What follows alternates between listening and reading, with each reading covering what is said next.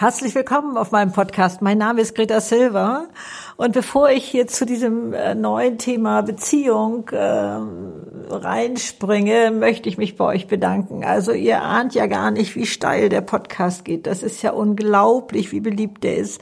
Ich bin so berührt und danke euch so, so sehr. Ich äh, danke euch für jedes Sternchen, das ihr vergebt. Also es geht ja bei iTunes oder Apple Podcast, äh, das, ähm, wo, wo, auch, wo man auch Kommentare schreiben kann, aber auch eure Kommentare auf Instagram oder manchmal sogar auf persönliche Nachrichten und E-Mails oder so, wo ich das zurückgespiegelt bekomme und das ist ein so großes Geschenk.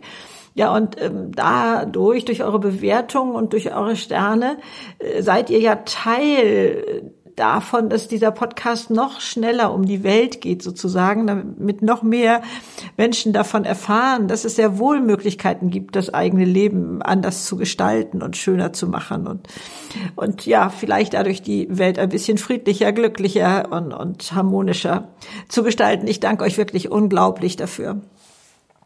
Ich hatte ja neulich schon mal auf Instagram so einen kleinen Teaser für diesen Podcast äh, gepostet und war so begeistert ob eurer ähm, Kommentare und Rückmeldungen. Und zwar habe ich da den äh, festgemacht an, äh, an der Sonne, an, äh, an dem Leuchtturm und an der Diskokugel.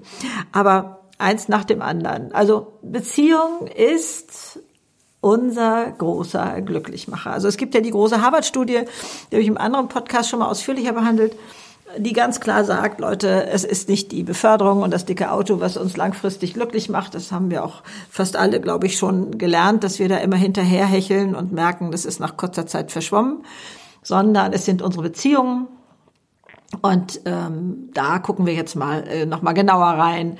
Denn was sind denn alles unsere Beziehungen? Uns fällt, glaube ich, als erster der Partner ein, aber ich gehe da noch mal einen Schritt zurück. Die wichtigste Beziehung in unserem Leben ist die Beziehung zu uns selber.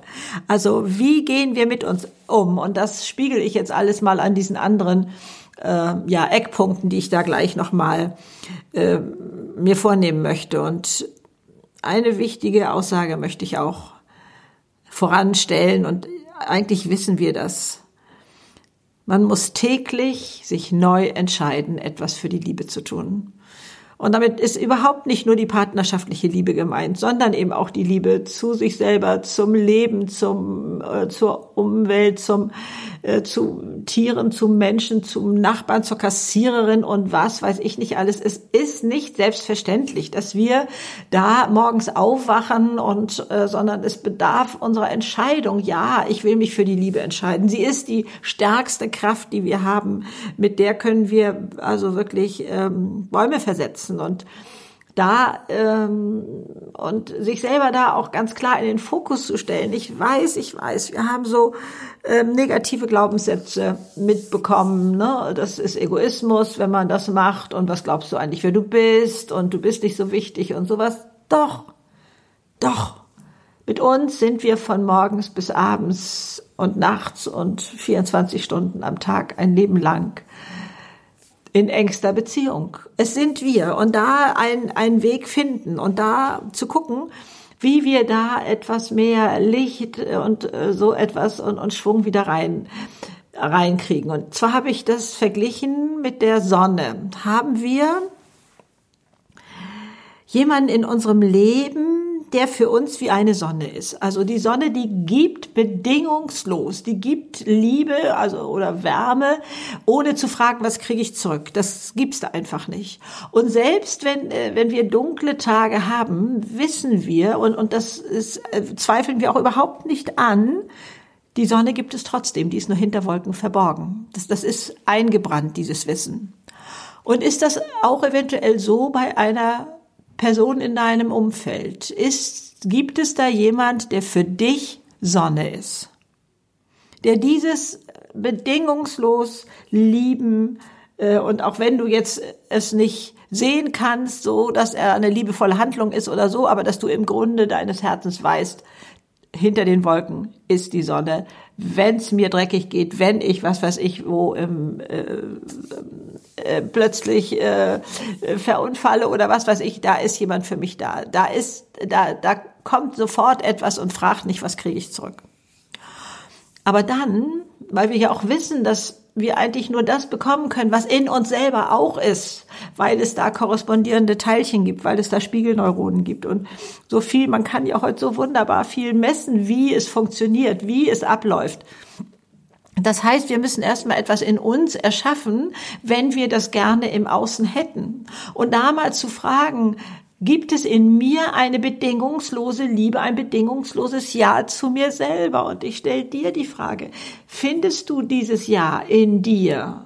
Und wenn nicht, lass uns da mal hinschauen, wo ist das denn überall? hängen geblieben? Was gibt's da für Stolpersteine? Ne, diese negativen Gedankenmuster, du bist nichts wert, haben auch manche gehört. Ne? Dieses und zu erkennen, ich habe das also auch als erwachsene Frau irgendwann in mir gefunden, es gibt einen Raum in mir, der ist unkaputtbar. Den kann keiner betreten, der behält seinen Wert. Jeder Mensch ist mit einem Wert an sich auf die Welt gekommen. Den muss er nicht erarbeiten oder sich verdienen oder irgendwie so etwas. Nein, jeder hat einen Wert an sich. So wie ein Geldschein. Egal, ob man den in Matsch wirft, noch mit den Füßen drauf rumtrampelt oder so etwas macht, spielt keine Rolle. Der behält seinen Wert. Und so ist das mit uns auch. Gott sei Dank. Egal, was im Außen eventuell uns passiert ist in der Kindheit oder auch manchmal jetzt noch, ähm, das kann dir den Wert nicht rauben. Ist das nicht toll? Das ist doch schon mal ein, ein ganz wichtiger Punkt. Und, aber auch zu wissen, dass wir uns täglich selbst darum bemühen sollten, etwas für die Liebe zu uns selber zu tun. Also ich habe ja damals mit Erschrecken festgestellt, obwohl ich glaubte, ich hätte eigentlich so ein ganz gesundes Selbstbewusstsein, ich hatte keine positiven Sätze die ich zu mir sprach. Also dieses, was so in Gedanken manchmal abläuft, ne? Mein Gott, stell dich nicht so dusselig an oder was machst du denn hier wieder für ein Quatsch, ne? So wie man ich jedenfalls manchmal mit mir selber geredet habe. Ich hatte keinen positiven Satz. Da gab es nichts so wie, meine Güte, das hast du aber toll hingekriegt. Gab es nicht. Die habe ich mir antrainiert. Die habe ich mir bewusst gesagt. Und wenn diese anderen Negativsätze da auftauchten, dachte ich, ja, ist nur aus Versehen passiert. Ja, es ist jetzt gerade nicht so gut gelaufen, aber nicht, äh, naja, du mal wieder musst dich auch nicht wundern oder irgendwie sowas. Nein, sondern das ist jetzt aus Versehen passiert. Ich habe das trainiert, wie ich selber mit mir spreche, denn wir hören das. Und das möchte ich dir ja natürlich auch unglaublich gerne weitergeben, dass du das mal für dich erkennst überhaupt, wie du da mit mir, mit dir redest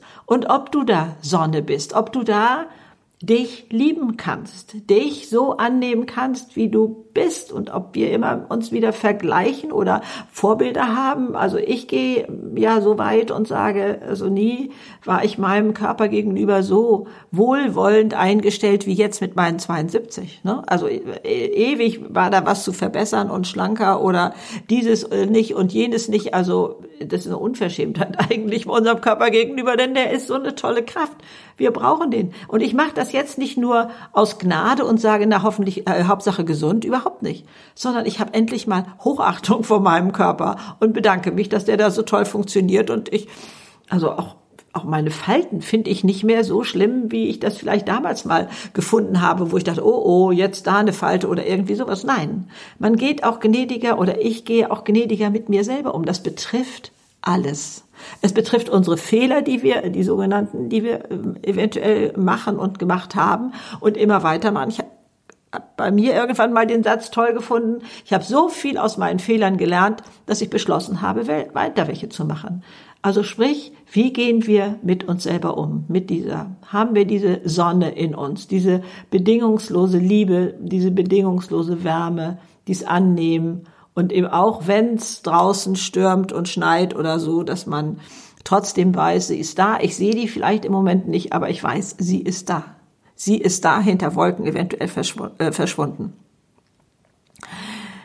Das andere war der Leuchtturm, an dem ich das festgemacht hatte in diesem kleinen Filmchen, den es schon mal auf Instagram gab. Also, was war früher, muss ich ja sagen, bevor es Navis gab ähm, oder GPS oder wie wir es definieren wollen, war ja ein Leuchtturm ein unglaublich wichtiger Wegweiser für die Seefahrt. Also entweder hat er äh, gewarnt, äh, hier ist Küste, Achtung, es ist auch Gefahr, aber er hat den Weg gewiesen zum sicheren Hafen. Da, wo man geborgen ist, da, wo man authentisch sein kann, da, wo man äh, also sich nicht mehr vor irgendwas schützen muss oder also dies, diese Situation meine ich, wo man weiß, da ist man angekommen. Da, ja, vielleicht wird man sogar da noch ermutigt, authentisch zu sein und, und äh, ja, jede Maske abzulegen. Und ähm, also sowas meine ich damit, mit diesem Ort des Hafens äh, und habe mir da den Leuchtturm dann dazu genommen. Kenntest du eine Person, die das für dich ist? Ist die erste Frage mal. Und dann die Frage, kannst du das für dich selber sein? Hast du für dich da drinnen ein, ein Navi, ein Wertesystem, nach dem du leben möchtest, was dir wichtig ist, wo du sagst, oh, das sind so Punkte, so kann man die Welt retten, so ist, ne, das braucht man, dieses Wertesystem, das zu leben, das als sicheren Hafen zu haben, zu wissen, wenn ich das lebe, wenn ich danach lebe, dann bin ich safe, dann kann mir nichts passieren. Dieses in sich zu spüren und dann eben auch zu gucken, kann ich das für jemand anders sein? Dieser Hafen, wo der andere geborgen ist, wo er so sein kann, wie er will, mit allen Schwächen und Stärken und Kanten und wie wir nun einfach mal sind. Und also finde ich einen ganz wichtigen Punkt in Beziehungen, da hinzugucken.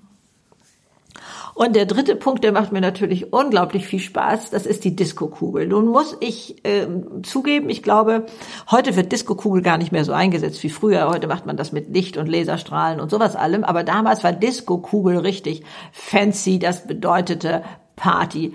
Äh, das bedeutete also ausgelassen sein, ähm, die äh, tollste Musik, die äh, ja uns entsprach, war da und mit Freunden zusammen übermütig sein, ausgelassen sein.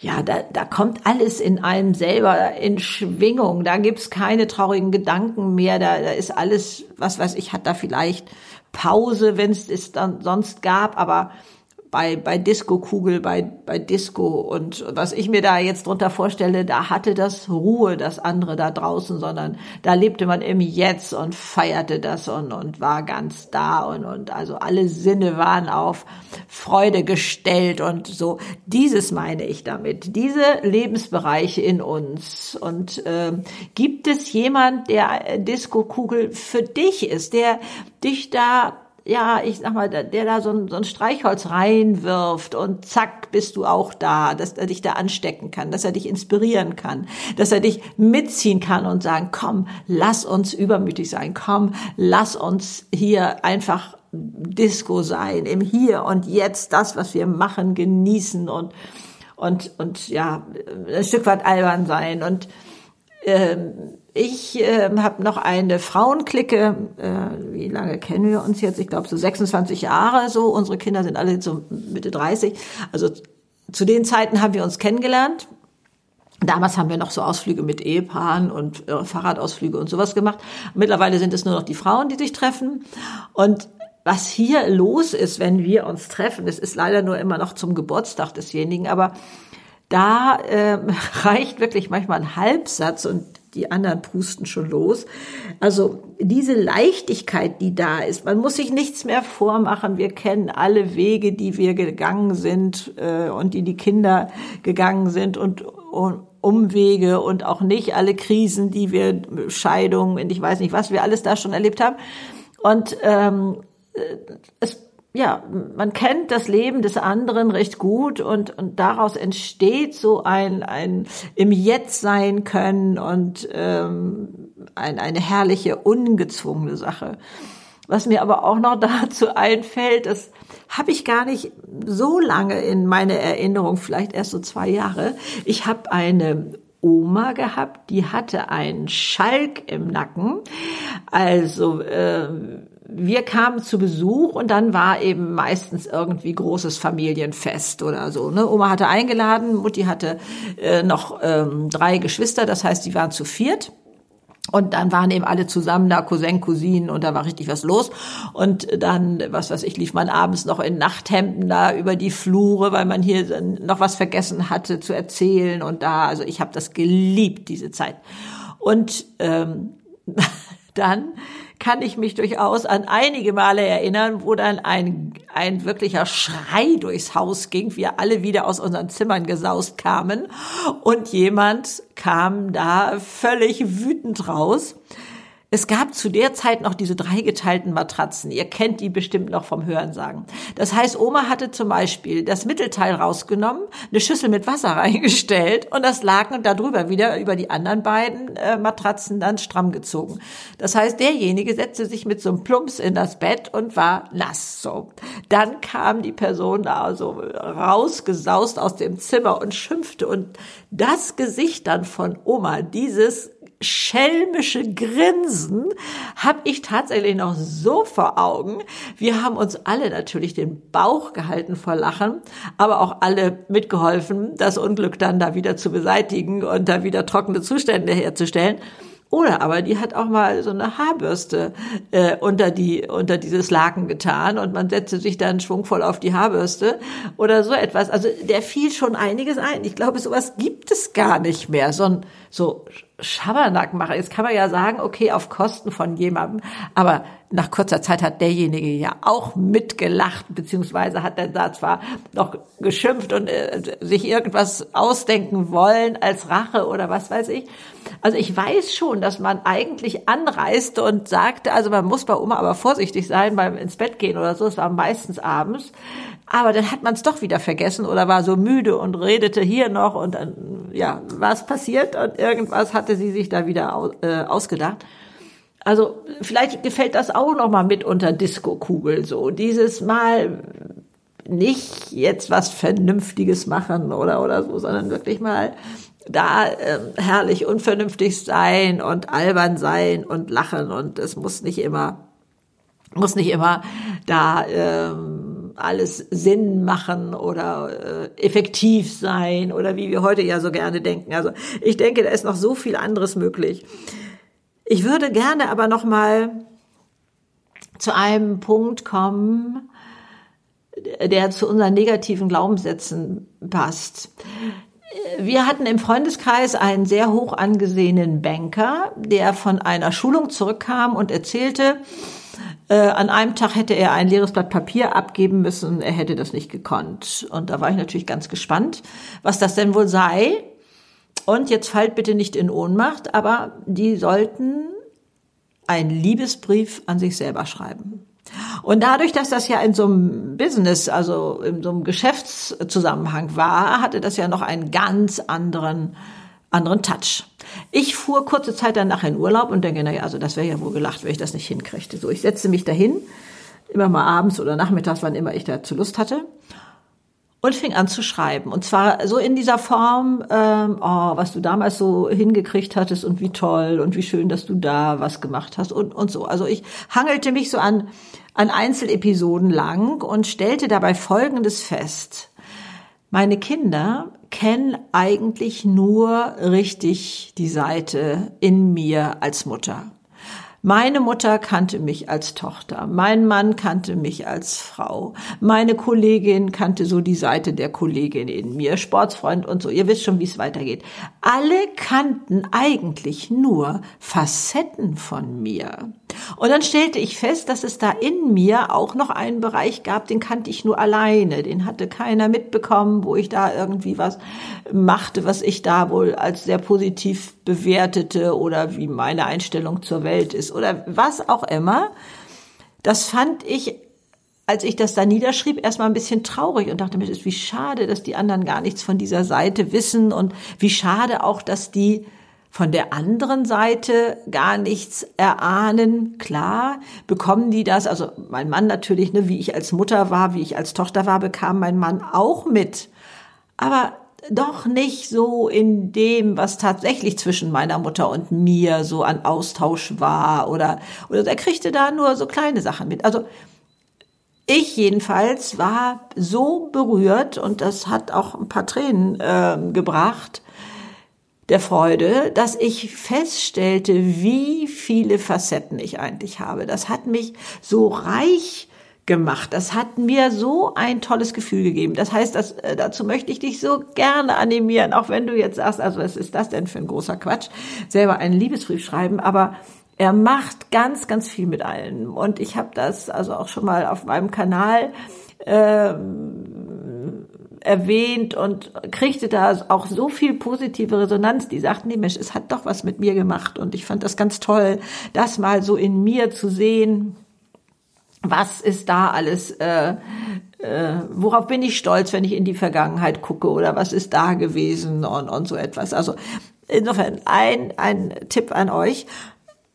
Man könnte natürlich jetzt ich habe es damals nicht gemacht, aber auch mit seinem Partner nachher über dieses sprechen. Ähm, was ich gemacht habe, war, dass ich ab da, wo ich feststellte, dass ich in mir einen Teil habe, den die anderen nicht kennen, habe ich andere Menschen danach befragt. Mensch, und was ist da noch in dir so für ein Teil, den du nur selber kennst? Und wie gehst du damit um oder so? Da muss ja nicht jeder drauf antworten. Ne? Ist ja, kann ja auch sagen, nee, das ist nun meine Sache und geht dich nichts an oder so.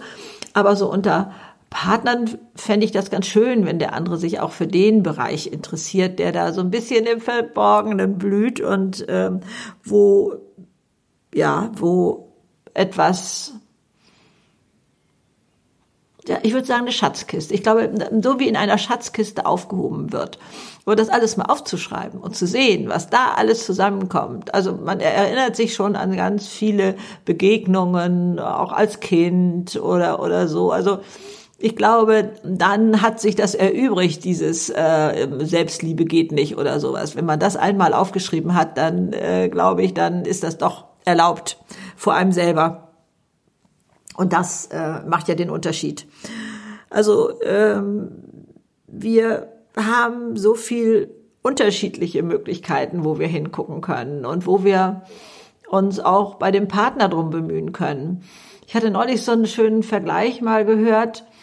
Ähm, ich kenne auch ähm, Eltern von Jugendlichen hier in Deutschland, die schon seit 25 Jahren in dem Fall in Deutschland leben und wo die Eltern eigentlich so gut wie gar kein Deutsch sprechen.